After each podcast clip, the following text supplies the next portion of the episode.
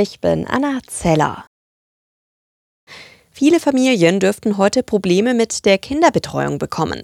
Zum Internationalen Frauentag heute ruft die Gewerkschaft Verdi bundesweit Beschäftigte im Sozial- und Erziehungsdienst zu Warnstreiks auf.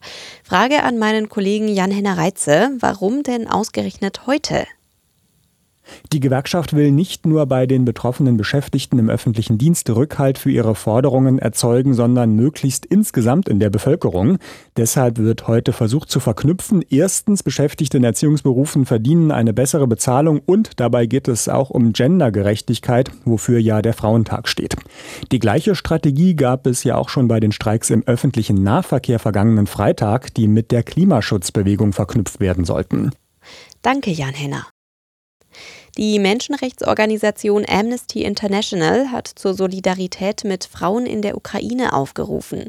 Diese stünden im Krieg Russlands gegen die Ukraine immer wieder an vorderster Stelle, etwa als Soldatinnen, Ärztinnen und Freiwillige, teilte die Organisation anlässlich des heutigen Internationalen Frauentags mit.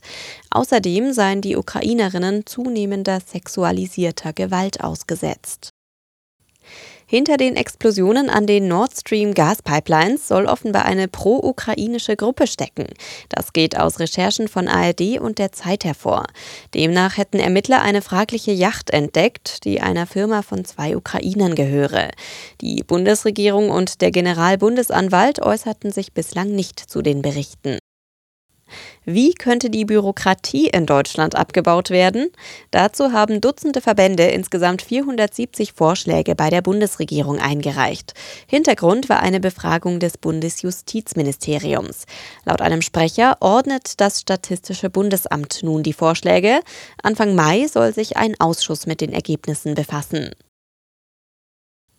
Es hat nicht gereicht. Trotz Hinspielsieg ist Borussia Dortmund im Achtelfinale der Fußball Champions League ausgeschieden. Nach einem 1 zu 0 im ersten Duell gegen den FC Chelsea verlor der BVB am Abend auswärts in London mit 0 zu 2. Für das entscheidende Chelsea-Tor sorgte der deutsche Nationalspieler Kai Havertz. Neben Chelsea löste auch Benfica Lissabon das Viertelfinalticket.